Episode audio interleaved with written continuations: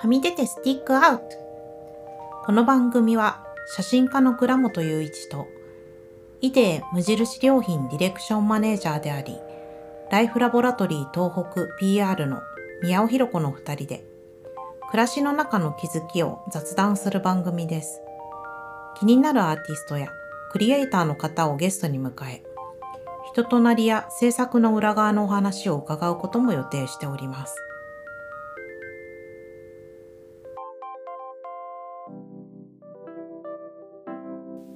こんばんは。写真家の倉本雄一です。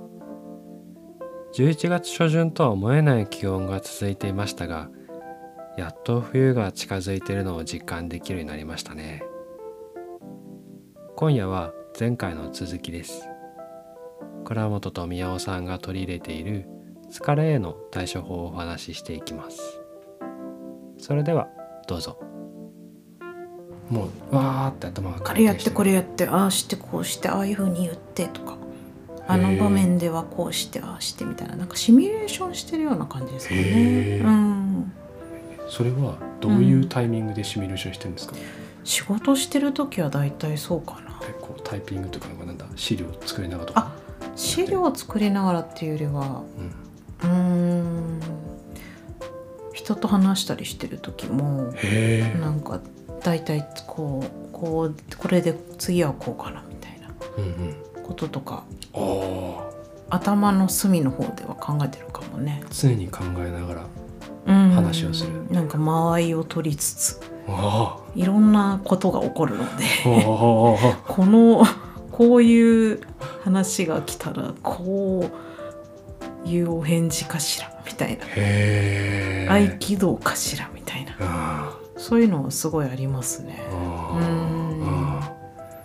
話そうですね。なんかいろんな方いろんな立場とうん。いろんな仕事されてる方と。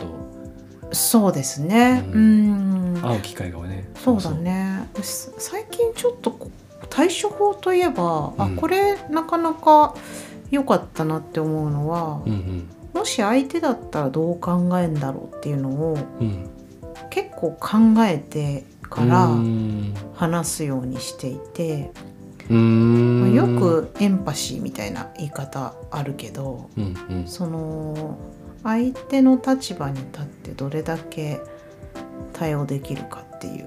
でそれはあの自分が何かを犠牲にするっていうよりはうん。この人にとってこの事柄はどう映っていてうん。で私にとってはこう映っていてうん。その先どうしたらいいんだろうっていう時にうん。この人にとってこうなったらいいなっていう部分を少しでも提示できると結構お互いやる気を出せてあの前向きに取り組んでいけるっていうようなことがあって。うん。この半年ぐらいねなんかすごくいろんなことがあったんだけど結構それをあの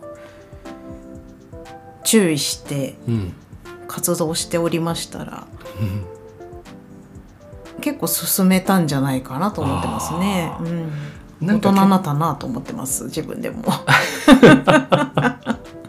うん考えながらこう勢いで突破するとかじゃなくて、そうお互いにとってうん。何を選ぶのがいいのかね、うん。で私の譲れないとこはここだけどうん。あなたにとってもこういういいことがあるよみたいなことを言えると、うん、なんか一緒に頑張ろうねってなると。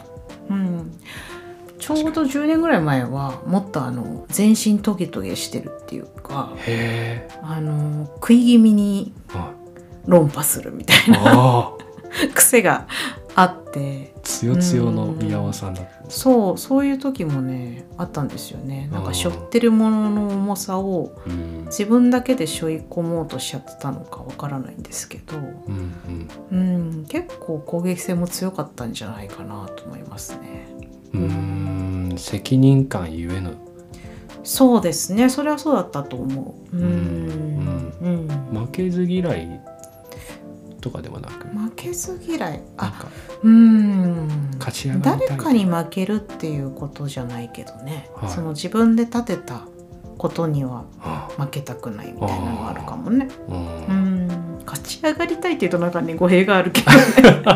そういう欲っていうよりはうん。あの決めた目標みたいなものをはいコミットしたいとか、うん。達成したいっていう欲求欲求はあるかもしれないね。自分で決めたうん。ここそうそう。がたどり着きたい。これは成し遂げるんだぞってみんなで決めたことははい。絶対徹底的にやるみたいなあのはあるかも。うーん。10年前から今とのでこう対処法っていうのかな、うん。こうのが変わった対処法というか疲れるタイミングとかも変わってきました、変わってきましたね、うん。10年前の方がもうちょっと感情の起伏もうん。大きかったかなと思うし。ううん。んなんなんていうか整体して戦う戦い方とはい。合気道の違いっていうのかな、はいはあの相手の力もうんいただきながら対応するっていいうあー。風にまあ変わってきたことではい疲れもちょっと減ったかもしれない。へえ、うん。整体してファイティングポーズで、バシバシとやっていたのがまあ10年ぐらい前で、うんうん まあ今は、うん。うん、まあ大人になったんじゃないですかね。相手の立場も理解しながら。見えてきたででしたらこちらのプランがございますが みたいな。ことができるようになったのかなっていう、うんうん。それによって自分の、あの生態で戦ってた時よりもはい。疲れなくなったっていうのはあるかもしれない。へえうん。そういう悩みはちょっと減ったかも。歩んできた道とか考え方が違う人とうん。話をしてもうん。理解をしつつ、うん。じゃあどうするっていうはい会話が昔よりできるようになったかね、ん。いかがですか？倉本さんは今環境も変わられて、そうですね。うん結構自分はあの、うん。負けず嫌いというか、えっと、コンプレックスとかエゴが絡む部分にはうん、すごいこう堅くなになりやすいんだって、ああのやっと実感を得られたとこですね。あうんうん。それは良かったですね、うん。自己需要ですね。そうなんですようん。ね。この時代のキーワード自己需自己要。需要いかにも自分をこううん。受け入れていくかが、うん。あ本当大事っていうかそこ関門かなって。そうね、うん。その先が自分を認められればねその先に行けるから、うん。なんかこう自分はこういう部分があるんだっていうことをうん。認識するっていうのは非常に大事なことなんではないでしょうか。ねうん、えやっぱなんだかんだ認めたくなかったりとか、うん、そうだそう合理化させたりとかうん、しちゃうから、うん、ややっぱこれはこういう場面ではこういうふうにするのが得策だからっていう、うん。なんか自分の中で違うよねって思いつつもいやいやって合理化できちゃうのがうん。本当あった、あの例えばなんか折れたくない部分で、えっと強気本当は自分の中にぐらつくものがあっても、うん。それそのまま出すと,、えっと相手に響かなかったりとかするからあの自信があるようにしゃべるとか断定的で早口で大きな声でしゃべると、大体圧で？圧で。なんか自信がある人で声が大きく自信があるように見えたりとか聞こえたりとかあのそういう風に感じると人ってなんか初め素直に聞いちゃうんですよね。うんうんまあそれありますね。よくあの、うん。声の大きな人が勝つっていうのは、うん。まさにそういう部分ですよね。ですよね。うん。なんかそういうそれも今テクニックみたいな部分で、うん。そうこういう風にすると,、えっと人は聞いてくれるとかあとは押しなんかもう自分の意見をどうしても押し通したい時とかうん。よくそういうエゴが強い時にそういう使い方を、えーパーソナリティでやることもあったんですよ。うんでもそれってやっぱ自分じゃないから後々すごい響くっていうか疲れるんですよね。そのパフォーマンスをしてしまった自分に疲れるっていうことね。そうなんです。うんそういうところ消耗してんでしょうね。消耗しちゃうんですね。うんうんなんか常に強気でいるってやっぱできないから、うんあのでそれでえっ、と、まあ、そのそういうのが逆に10年前はできなかったんですよ。うん。もっとこうあの弱気じゃない弱気っていうかなんか声小さめあゆっくりしゃべあ、る、で断定しないみたいなうん。部分が話し方が多かったのでうん。あのそれだとできたはずのこともできないっていうのがああったからあまあそういう見られ方みたいなところに影響しますよね。しますね。うんうんそうです。それでその対処法でそのテクニックっていうか、えー、とコミュニケーションの取り方をやってみたけどうん。やっぱ違うんだっていうのとその、なんかそれをこうやっていても自分は幸せではないっていうのが最近見えてきたやのやっと、じゃあどうしようってあ思った時に、うんうんあのここで瞑想だったりとかヨガのうん。その理念というか概念で、うん。あの需要とうん。他者貢献、自分の得意なこととか好きなこととかうん。を相手のために使う。うんうん。でそれによって自分もハッピーというか、うん。まあ、心穏やかでいられるようにあの不安とか恐れっていうのを抱えてていいんだよっていうのが、瞑想だったりヨガの結構うん。概念の中に含まれてるんですよね。うん。重要なこと。だからうん。瞑想、さっきあのと瞑想の話って言った時にあのーどういう効果があるかっていう視点ではなくて、あのーもうただ今あるものをただ受け入れていくだけでいいんだっていう。あうのん。あの嫌なものは嫌だし嫌いなものは嫌い疲れてる時はやっぱ疲れてるとかにしても、まず一回全部受け入れた後でうん。あの受け入れてあげるとこう楽になるから、うんうん。その後でじゃあどうしていこうかっていう行動とかを起こしていくために必要な自分の余力を余白余裕ですね。心の余裕を瞑想とかヨガでこう培っていくみたいうん。なのがあるんです。うん。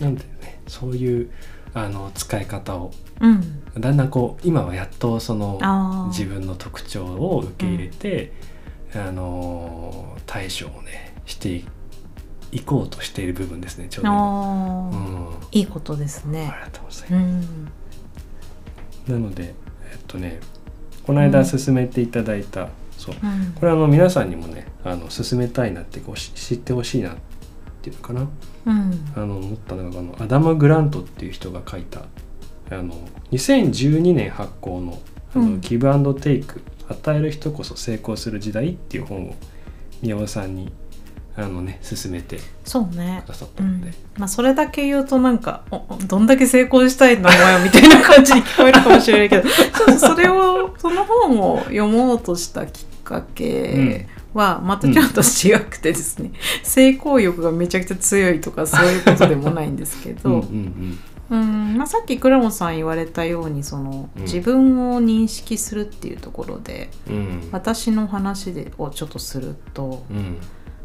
自分はあの20代ぐらいからうん。誰かをこうマネジメントする機会があの恵まれてでそういうふうになことをあの、うん。結構長く経験をしているんだけれどもうん。結構ですねあの心血注いでこうその子を成長させたいとかうん。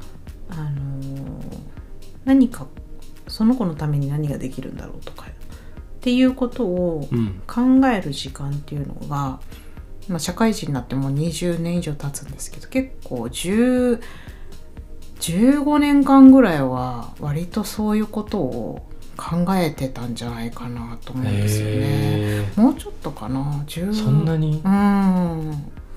そう。マネジメント職についてから、あうん、あのもちろん小さいチームからあうん。あの一つの部署までいろいろ状況あるんですけれど、うんうん。でそうなってった時にうん。自分のやり方があの結構さっきあの言われてたあの、まあ、人を思うみたいなうん。ことがかなり強いスタイルだったなというふうに思っていて、うんちょっと自己犠牲型の癖がついちゃってるなっていうふうにふと思ったこときっかけがあったんですよね。まあ、自分の中でも結構大きな出来事があの少し前にあって。うんうん。であ私このままやっていると自分自身をうん。あの冷静に見れなくなっちゃうなというふうに思いまして。うん。で自己犠牲ね。そうそう、うん。まあそこに気づけたのもさっきの倉本さんが自分のあの自分の部分に自分の本当のあの感情とかうん。傾向に気づけるっていう話があったと思うんですけど、まあ、私も自分の傾向にある時気づいて。へでそれをどういうふうに整えていくのがいいんだろうっていうので、えうん。まあ、いろんな人と話をしたり本を読んだりしてたんだけど、まあ、うんその中の一つのがそれだったと。ああいう感じなんですよね。ねでそこの本を読んでいると、はい、まあ、ギバーとテイカーみたいなのが出てくるんですけど、うん、今回もお聞きいただきありがとうございました。全部話を終えられるものと思っていたんですけど話題が広がり続けて収まりきりませんでした。ということで一旦ここで区切りつつも次回へ続きます。次回は2人が読んだ本をきっかけに新たな気づきを得ていったことについて話が広がっていきます。果たしてどんな会話がね生まれるんでしょうかね。次回は11月24日金曜日です。夜8時配信予定です。どうぞお楽しみに。